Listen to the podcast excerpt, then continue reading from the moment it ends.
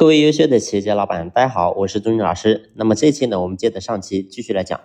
那么上期呢，我讲到，我说老板要解决忙和累的问题，那么一定要舍得利益的分开啊，也就是说，你该出的钱，该招的工，对吧？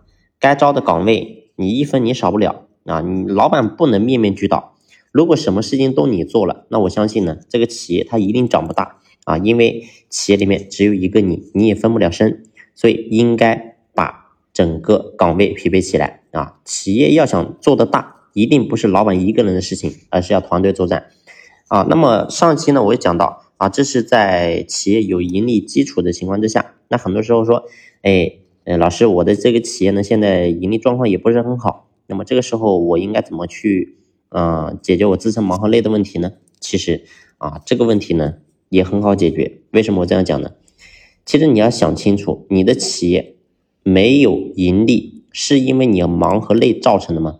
答案当然不是，而是在于哪个地方呢？而是在于你的整个模式没有跑通，也就是说，你的整个盈利模式啊，公司的整个模式是不对的，所以呢，才会导致你的企业没有利润啊。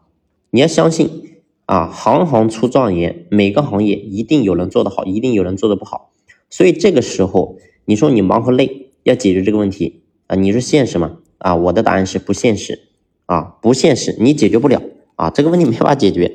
那么，那这个时候你应该怎么做呢？啊，那么你应该聚焦你的整个盈利的改善啊，也就是说，别人是怎么做的？为什么别人的生意好？为什么你家生意不好呢？所以这个时候你应该去对标，你要去看看你的同行是怎么样做的。所以这是我们过去很多老板会犯的一个毛病，就是。天天只知道低头拉车啊，没有想过抬头看路，所以你只天天在企业在盯着盯着盯着盯着，你总以为盯就能把这问题解决。事实上是，当你盯着企业的时候，你就没有看到外面的世界。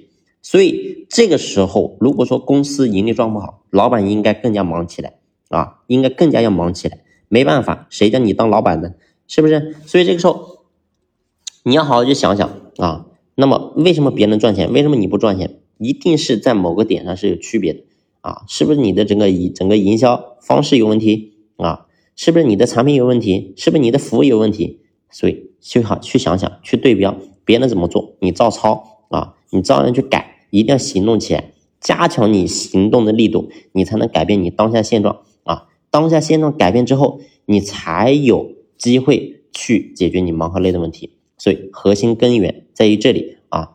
当然呢，也有些。企业家也有些老板啊，本身公司也有利润啊，但是你就是不舍得，你还说自己没赚钱，那如果你是这样子的情况，那我就没办法说了，对吧？我没办法说了，所以这是关于格局的部分了啊，就看你个人的格局怎么样，你能打开，你能轻松；你不打开，你永远都是盲盒类的现状，没有办法解决。